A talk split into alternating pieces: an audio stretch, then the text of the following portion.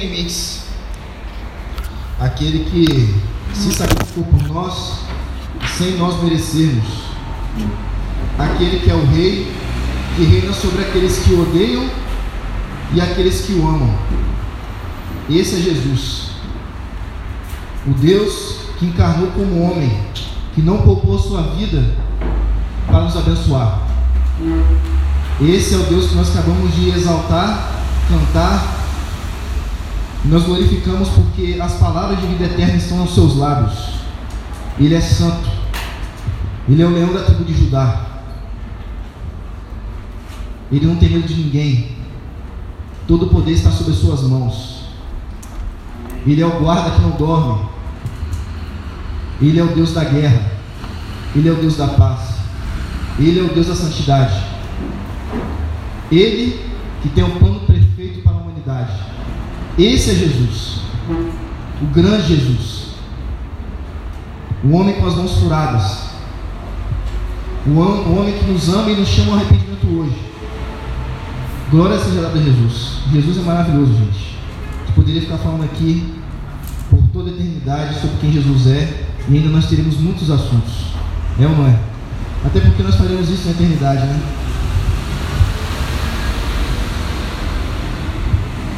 Bom dia, galera. Vocês estão bem? Tudo certo? Todo mundo tranquilo com esse tempo que muda toda hora? Parece os nossos sentimentos, né? Mudam todos os instantes.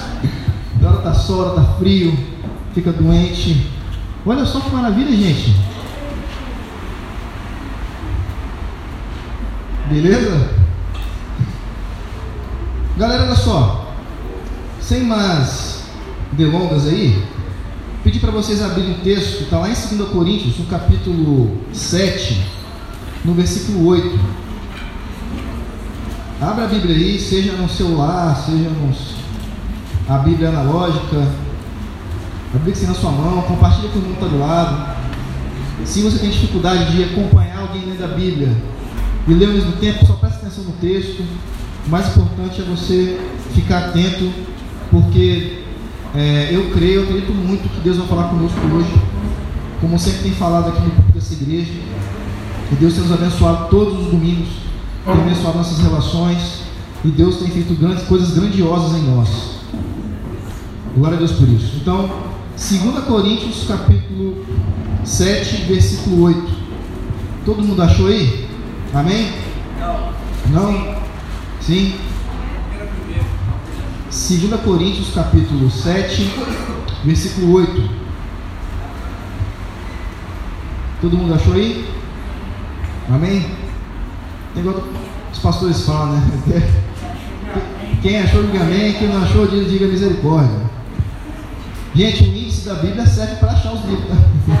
Fica a dica, não tem problema não. Você não é menos crente por isso não, tá? Está aí para isso. 2 Coríntios capítulo 7, versículo 8. Vamos ler até o verso 10. Preste bastante atenção, tá?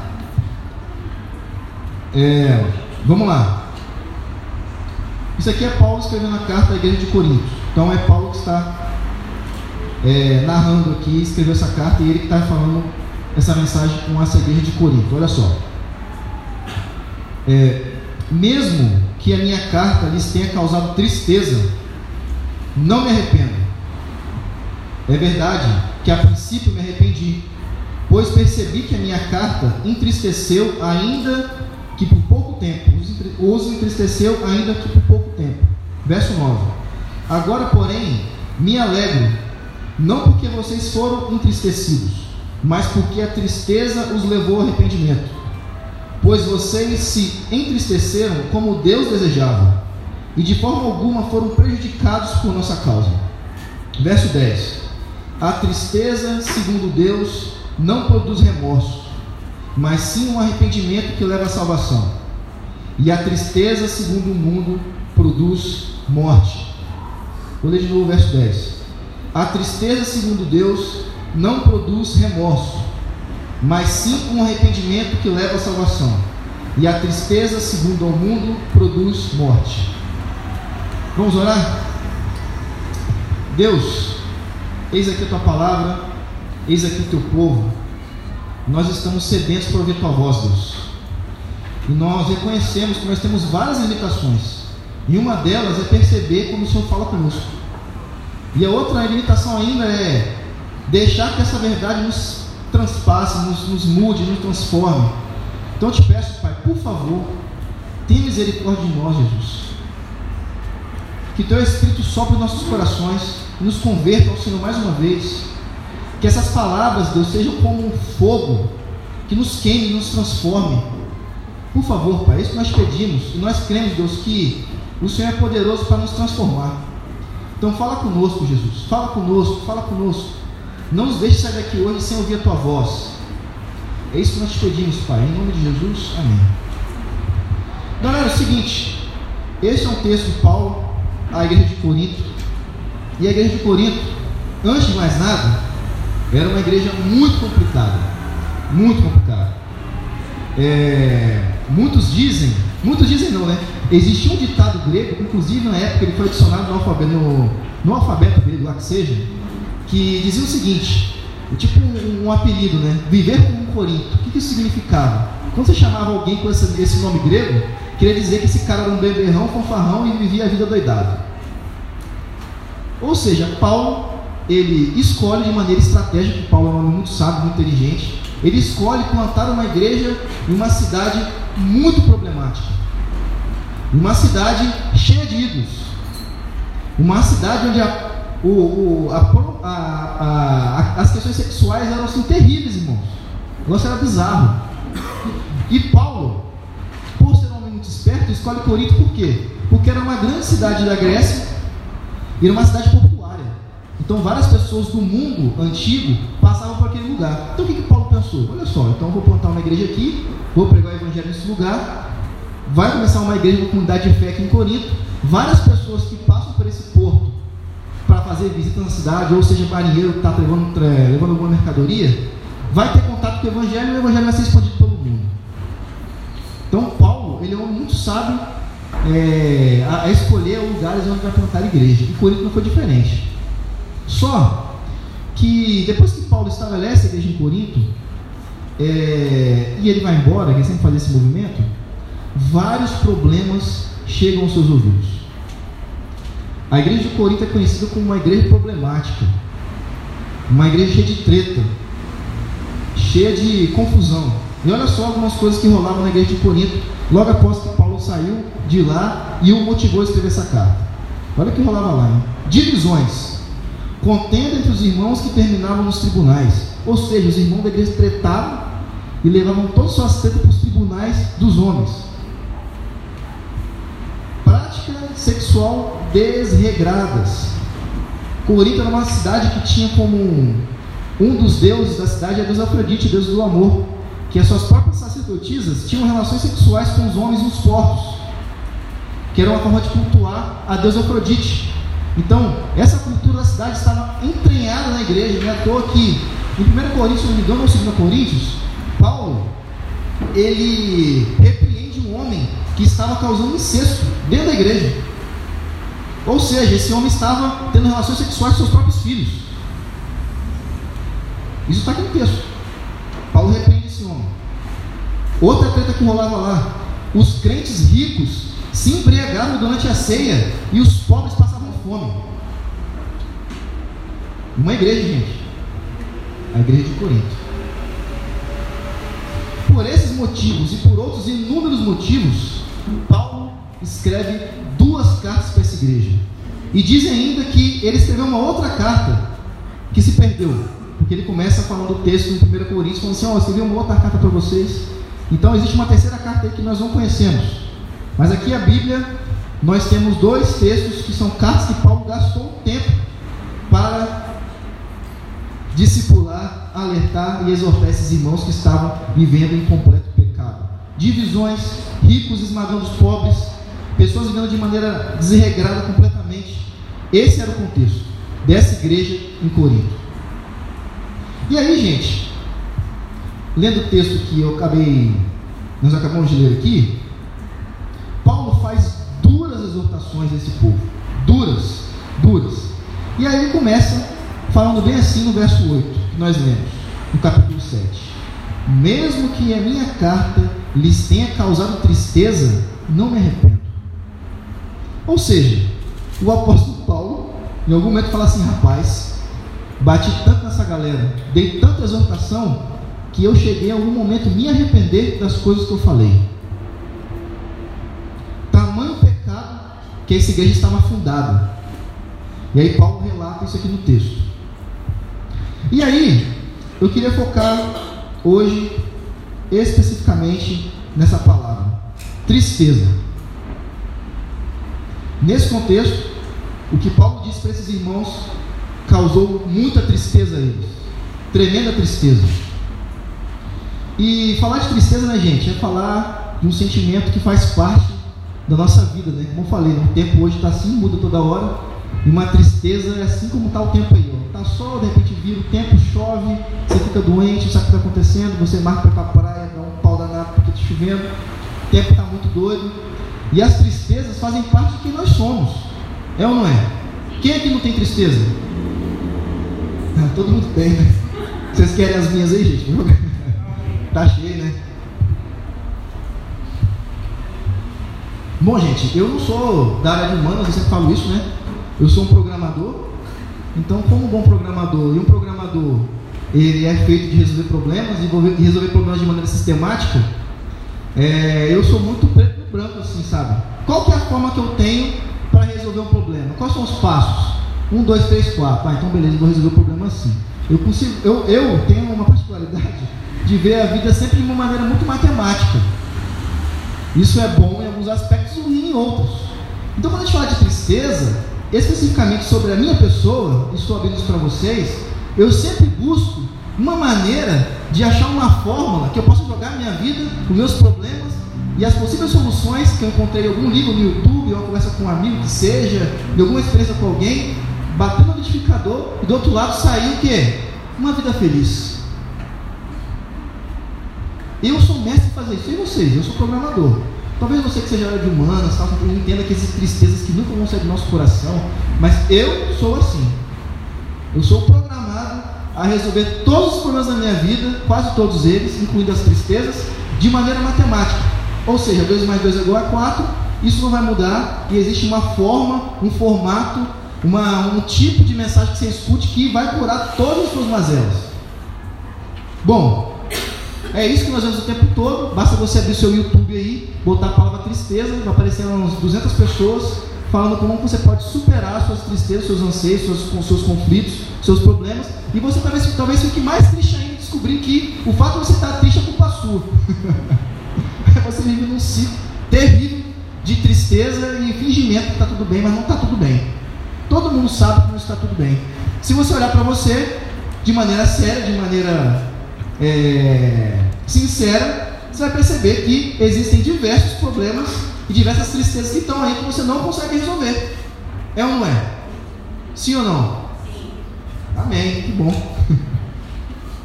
e aí, gente, é, eu queria fazer um, um, exemplo aqui. Eu sei que meu exemplo talvez não seja o melhor, mas eu particularmente gosto muito do Batman. Sempre cito o Batman aqui, né, cara? É, o Batman é um neurótico, tem seus problemas, obviamente, né? Um cara que bota uma roupa, super-herói, enfrenta o crime, né? Sendo milionário, sendo que poderia usar o dinheiro dele para fazer isso. tem alguns problemas, né? Mas, né? Fazer o quê? Na verdade, o Batman se veste de Bruce Wayne, né? não ao contrário. Ó. É. E aí, gente, olha só. Eu sempre fui estudar no Batman, de todas as lições do Batman. E aí o Batman tem um negócio muito legal, que é um cinto de utilidades. Você conhece o cinto de utilidades do Batman?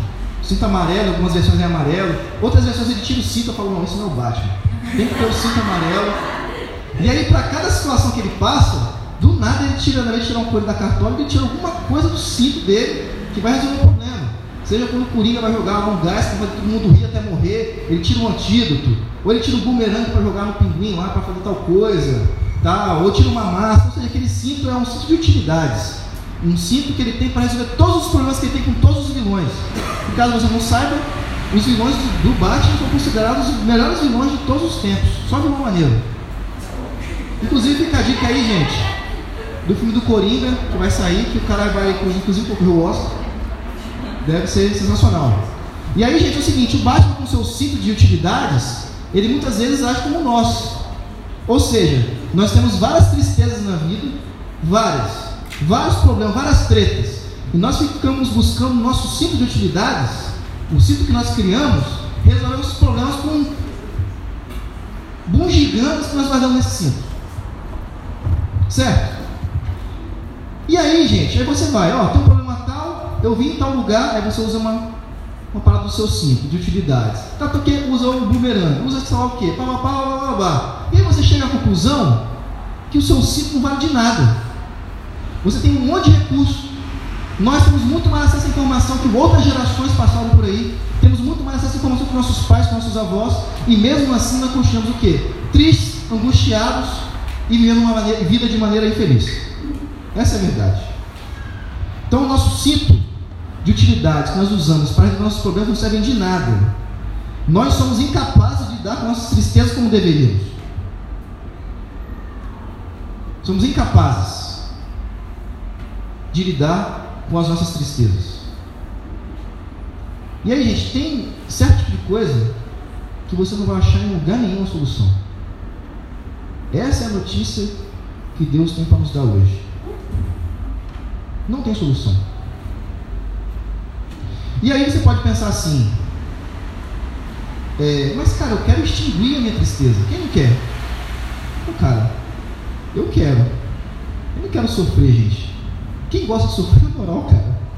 Quem dera. Se todo dia fosse ensolarado e do, do nada vem uma tempestade, tudo fica nublado, você não sabe o que está acontecendo. Você começa o dia abençoado e termina o dia endemoniado. Não é assim? Ou ao contrário, você começa a endemoniar e termina abençoado. Isso é bom. Mas aí você começa bem, cara. Pô, pô, Cícero, eu fiz meu devocional. Não é assim? A gente é crente, a gente faz assim. Pô, cara, eu fiz meu devocional. Estou lendo a leitura bíblica o ano todo. Estou orando todos os dias como o pastor falou para orar. Mas mesmo assim eu continuo triste. mesmo assim as coisas não dão certo. Mesmo assim os problemas vêm. Não é assim a nossa vida, gente? E a gente fica vivendo esse ciclo o tempo todo, de tristeza atrás de tristeza, e vivendo de, de, de, de, de, um vento que passa, às vezes nos dá uma alegria, mas nós ficamos buscando o tempo todo uma solução para o problema que não tem solução. E aí, gente, o outro risco que a gente corre, além de recorrer a esse ciclo do Batman de utilidades para lidar com essas tristezas e frustrações, é, nós como crentes, aqui eu falo com crentes mesmo, é que nós temos a tendência de olhar para o nosso Deus, que é o que? Bondoso, amoroso, amigo, companheiro, Deus forte, provedor, soberano, em características do nosso Deus maravilhoso, bondoso, que não deixa de estender as mãos para abençoar seus filhos e falar assim: eu não tenho um ciclo de utilidades, mas eu tenho um Deus que não vai me deixar viver de maneira triste. Não é assim?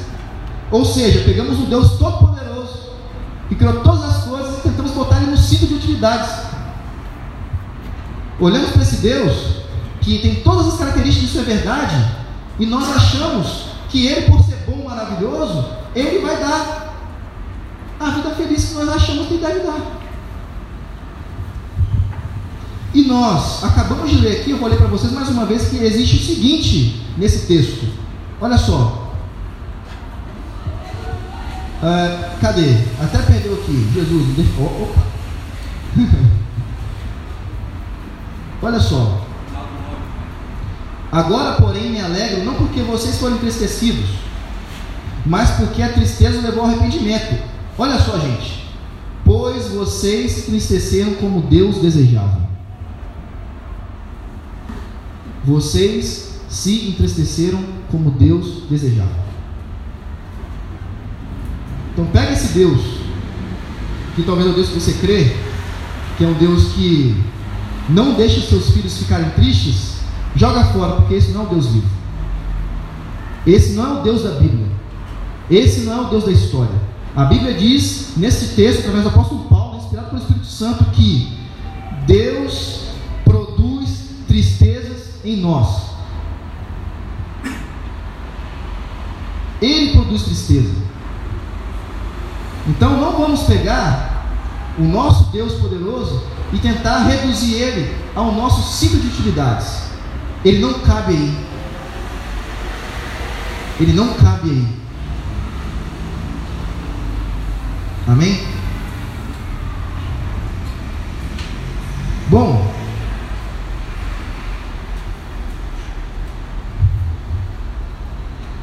eu queria, a partir disso, nós pensarmos aqui sobre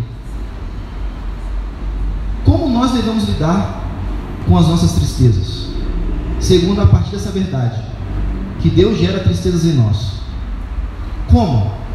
E aqui o texto, eu vou ficar com uma, uma categoria de tristeza, de várias outras que nós temos no na nossa vida, mas vou focar em uma só, porque é essa que o texto está dizendo, que, que é a tristeza que nós geramos a partir dos nossos pecados. Nós somos causadores de tristeza e choro em nós mesmos. Quem aqui, nesse exato momento que eu estou falando essa palavra, não está lembrando de várias coisas que você fez que te causam tristeza até hoje? Seja com você mesmo, seja com outra pessoa, ou seja com o próprio Deus. Todos nós temos isso em nós. E Deus hoje vai nos ensinar a lidar com esse sentimento. Primeira coisa que a gente tem que saber, gente, que Deus não quer apagar isso de você. Não quer. Ele quer que você use isso de maneira certa. E é isso que o Espírito Santo está fazendo com nós hoje. Vai nos ensinar a lidar com as tristezas que o próprio Deus gera. Isso é uma bênção. Amém? A primeira coisa que Paulo fala aqui lá no verso 10 é que existem dois tipos de tristeza: a tristeza segundo Deus e a tristeza segundo o mundo. Certo? Sendo que o texto diz que a tristeza segundo Deus gera arrependimento para a salvação, e a tristeza segundo o mundo gera morte. E aí, como é que. Então, como é que, primeira coisa, como nós vamos identificar aquela tristeza que é em nós, que é, que vem de Deus, e outra que vem de nós mesmos, que gera morte? Eu queria usar um exemplo, um exemplo de dois personagens bíblicos, bem rápido. Judas. Todo mundo que conhece Judas? Judas Iscariotes? Quando ele entrega Jesus Cristo, vende Jesus por 30 moedas de prata, não é? E depois ele vê a M que ele estava fazendo, o que ele faz?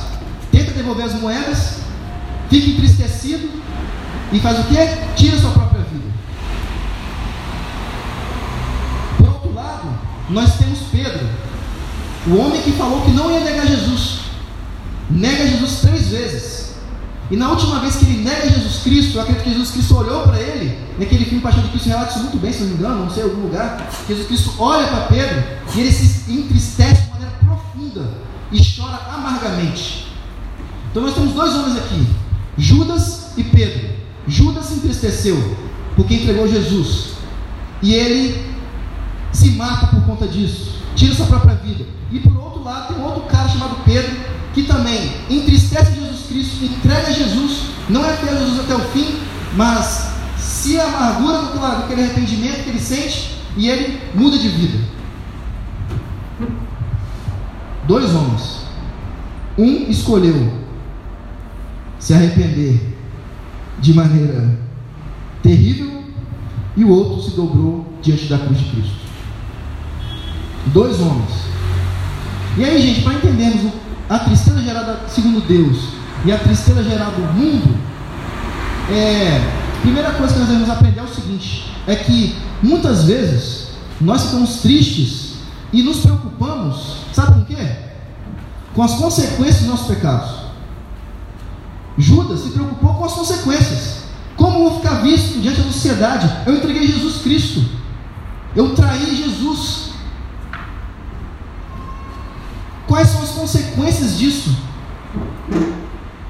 E muitas das vezes, gente, nós ficamos tristes por coisas que nós fizemos e escolhemos é, se arrepender por conta das consequências. É ou não é? Pô, cara, quando você faz uma besteira, quando você faz uma parada que não é legal, você fala, bicho, isso vai dar um B.O. na minha vida Deus não me arrepender aqui, porque quem sabe você me livra desse B.O. Não é assim? Está errado, gente. Isso é espírito de Judas. Nós não devemos se arrepender por conta das consequências. Devemos arrepender Pedro. Ele se arrependeu por quê? Porque ele ofendeu a Deus. O pecado é contra Deus, não é contra você. Dane-se as, as, as, consequências. Dane-se o que você sente. Dane-se se alguém vai para você não achar que você é doido. Dane-se se alguém vai para você, você traiu Jesus. Trai mesmo. Trai Jesus. E por isso eu me arrependo. Porque Ele é fiel e justo para me perdoar. Glória a Deus. Tire os olhos da consequência, gente. Isso é prisão. Prisão vai te levar à morte. Não importa o que você já fez na vida, não importa, não importa. Tire os olhos das consequências. Isso vai te matar. Vai te destruir. É isso que o texto diz. Quando esses homens e mulheres ouviram Paulo os exortar, abandone o pecado, abandone essas más práticas, olhe para Deus, olhe para a cruz de Cristo. Esses homens e mulheres ficaram tristes, por quê? Porque ofenderam a Deus. As consequências já estão aí. Olha o Deus desse povo. Acabei de falar aqui o que aconteceu: incesto na igreja, confusão, ricos oprimindo pobres. Consequências. A nossa ofensa é contra o Deus justo não contra você apenas. Fica ligado nisso. E outra coisa, nós gostamos de chorar. Muitas pessoas choram, uns com lágrimas, outros sem lágrimas. Eu choro sem lágrimas, mas eu choro. Choro. Hã? Dá trabalho. É, é difícil, quando eu choro assim fica tenso, mas eu choro todo dia. Por dentro eu chorando. Todo tempo. Inclusive agora também, né? Sou angustiado. Estou triste. Ai meu Deus do céu. É para rir, né, gente? É bom. Olha só. Às vezes, você está escolhendo chorar por ciúme de alguém, chorar por inveja, porque você não tem aquilo que você deseja, porque você não alcançou aquilo que você sonhava. Chora porque você não cumpriu as, as coisas que seus pais queriam para você. Chora porque você não passou naquele curso. Chora por aquilo outro. Chora por conquistas, coisas dessa terra. Chora por ídolos. Chora por futebol. Chora. Irmão, morte. Morte. O problema não é a tristeza. O problema são as tristezas que nos afligem. Escolha chorar pelas coisas que valem a pena. Chore pelos seus pecados. Chore pelos pecados da tua igreja. Chore pelos pecados dos teus pais. Em vez de você colocar o peso sobre eles da sua vida, chore porque eles são pecadores. Perdoa eles. Chora porque você não consegue perdoar ninguém. Esse é o choro que Deus espera de nós. Deus não espera de nós uma vida anestesiada. Não é isso. Deus quer que você chore o choro certo. O choro de arrependimento. O choro que leva à salvação. É isso. Não há mais nada, gente. Escolha chorar pelas coisas certas. Difícil isso, né? Difícil demais. Difícil demais. Meu Deus do céu. Pedro chorou pela coisa certa. Se entristeceu. Uma das passagens mais belas da Bíblia é quando Jesus encontra Pedro depois, né, cara? Tu me amas? Meu Deus do céu, cara. Três vezes. Ele negou três vezes e Jesus para ele três vezes a mesma coisa. Sabe que eu te amo, mestre? Tu sabes que eu te amo. Cara é lindo demais. Estou chorando por dentro agora. Não tenha medo de chorar aos pés de Deus, gente. Não tenha medo. Não tenha medo. Bom, vamos lá.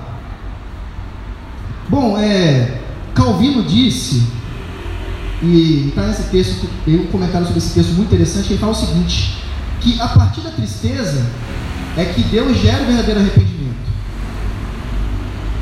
Ninguém pode tomar o caminho certo sem que primeiro odeie seu pecado. Nossa, essa é uma verdade maravilhosa, gente. Ninguém pode se arrepender de verdade, ninguém pode mudar de vida, ninguém pode escolher o caminho certo sem primeiro perceber quem você é. O texto nos convoca a colocar o nosso corpo aqui ó, em cima de uma mesa, fazer uma autópsia sobre a sua vida. O que há em você que desagrada a Deus? O que há em você que desagrada? Já, já, já fez essa pergunta? Deus, o que há em mim que te desagrada? Você deve pensar assim, pô, eu sou um cara legal. Rapaz, se arrepende, hein? Não há legais na Bíblia, não há legais no mundo. Essas coisas que nós vemos no jornal o tempo todo, eu acompanho no Twitter, onde eu vejo as notícias, é treta atrás de treta, gente. Nós achamos que nosso, nosso, nosso país é péssimo. É também, mas outros países também são péssimos também. É muita maldade, muita, muita maldade do ser humano. E às vezes, nós não de fazer essa autoanálise. O que há em você hoje que desagrada a Deus? Nesse exato segundo.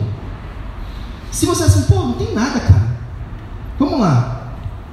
Você vive a vida como Jesus vive? Viveu? 100% do tempo? Aposto que não, porque eu não.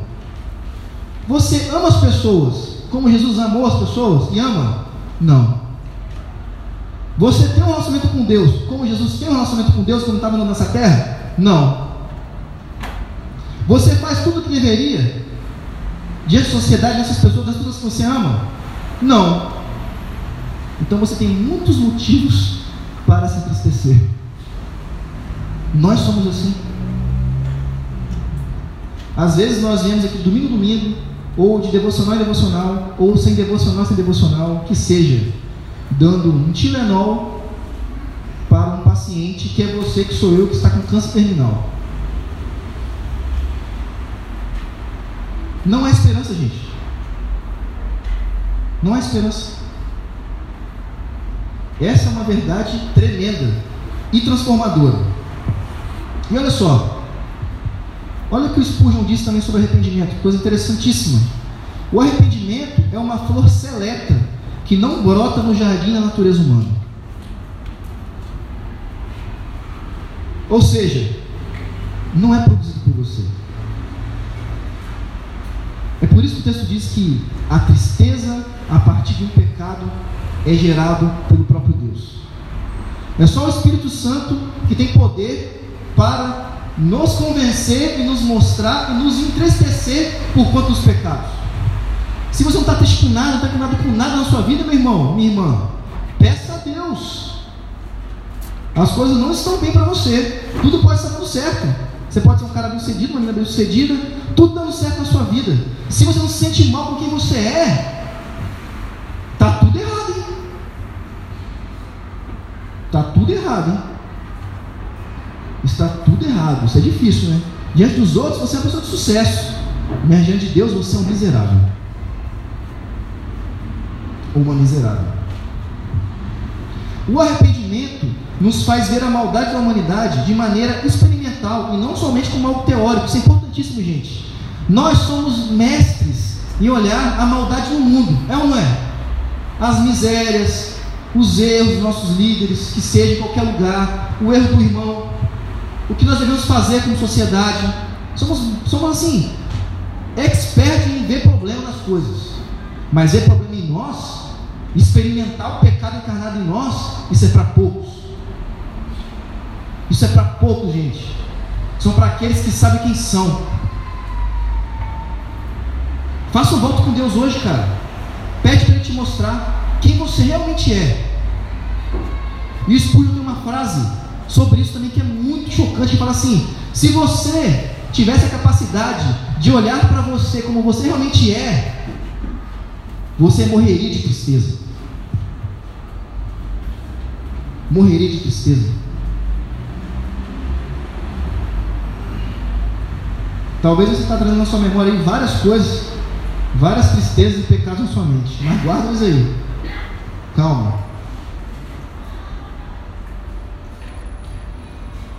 Quando nós olhamos para o nosso pecado, nós devemos fazer duas coisas: olhar para ele e olhar. Para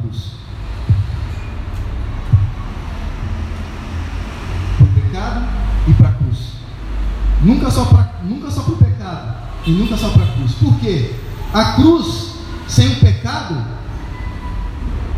nós esvaziamos muito do seu significado. Certo? E o pecado sem cruz é o que? Morte. Olho no pecado e olho na cruz. Sempre. Cristãos que seguem, pessoas que seguem Jesus Cristo, olham para os seus pecados e olham para a cruz. Por quê? Porque na cruz Jesus Cristo nos livrou de toda a culpa. A tristeza que você está sentindo aí, cara. A tristeza que te invade. Das coisas que você deveria ter feito e não fez. Das coisas que você fez que só você sabe. Leva para a cruz de Cristo. Leve para os pés de Jesus. Ele é o único que pode enxugar suas lágrimas. Ele não está alheio ao seu sofrimento. Não está alheio, gente. Não está. Ele quer te curar. Ele quer pegar essa sua tristeza e fazer que ela gere frutos de arrependimento. Ele quer que você seja transformado. Ele quer te salvar. De quem? De você mesmo.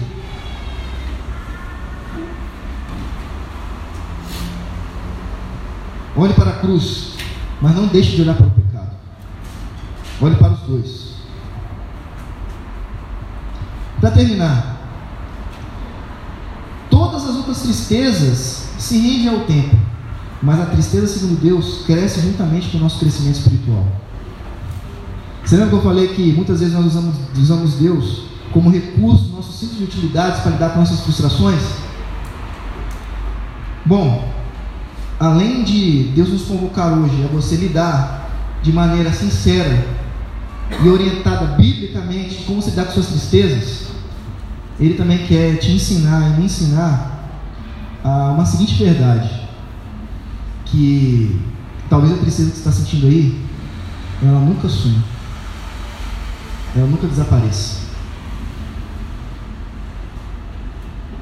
Você está disposto ou disposta a servir um Deus que não vai remover nesta vida uma tristeza que você tem? Vocês perguntam, por que Deus não é bom? É bom, eu acho que é bom. Mas por que, Ele vai remover, remover essa tristeza? É porque essa tristeza é que vai te levar a continuar caminhando com Jesus. Somente a graça dele te basta. É, às vezes eu escuto um relato de alguns irmãos que são velhos na fé, 70, 80 anos. E aí, uma vez eu perguntei para o irmão, perguntei assim, pô, cara, no meio das minhas provações, das minhas tristezas, eu perguntei, cara, e aí, fica mais fácil? Pô, você é mais experiente na fé, cara, 70 anos de caminhada com Jesus, conhece Jesus, cara, sabe? Experimentado na fé, passou por um monte de coisa na vida, tem família criada. E aí? Cada dia é mais difícil. Eu falei, não é possível. Não é possível, cara. Cada vez fica mais difícil. Por quê? Porque cada vez eu vejo que eu preciso Deus e quão pecador eu sou. Mas tem 85 anos, cara. Sim. Hoje eu vejo muito mais clareza o quão pecador eu sou. Gente, olha isso, cara. Está disposto? Está disposta a viver uma vida assim? Está disposto a servir um Deus que talvez não remova a sua tristeza, que você sente, a coisa que você fez, só para que você não se afaste dele. Está disposto? Está disposta? Então Deus quer nos ensinar a lidar com nossas tristezas. A tristeza gerada por Deus é um pouco doce e um pouco amarga. Doce, porque nós podemos experimentar a graça de Deus. E amarga, porque nós temos que enfrentar quem nós somos. Crentes se arrependem até o dia da sua morte. Até o dia da sua morte. Arrependimento é nossa marca, gente. Quem aqui tem coragem de fazer uma oração assim hoje? Deus, gera tristezas em mim para que eu possa me arrepender. Quem é? Quem tem essa coragem? Difícil, né? Mas a vida, gente, não tem a ver com a gente apenas. A vida tem a ver com a história que Deus está contando. Mas quer dizer que nessa vida nós teremos aflições? Muitas. Mas no grande dia, está escrito lá em Apocalipse, que nós iremos para um lugar, o reino de Deus vai chegar, que não vai haver mais tristeza. Você não vai saber mais o que é ficar triste. Mas até esse dia chegar, você e eu vamos ter que aprender a lidar com essas frustrações. É porque elas nos fazem crescer na fé. Homens e mulheres de Deus crescem nas adversidades. Tá afim? Ser crente, gente, são os fortes. Os verdadeiros revolucionários somos nós. Que sabemos que somos maus. Somos maus. Vamos ficar de pé para nós terminarmos?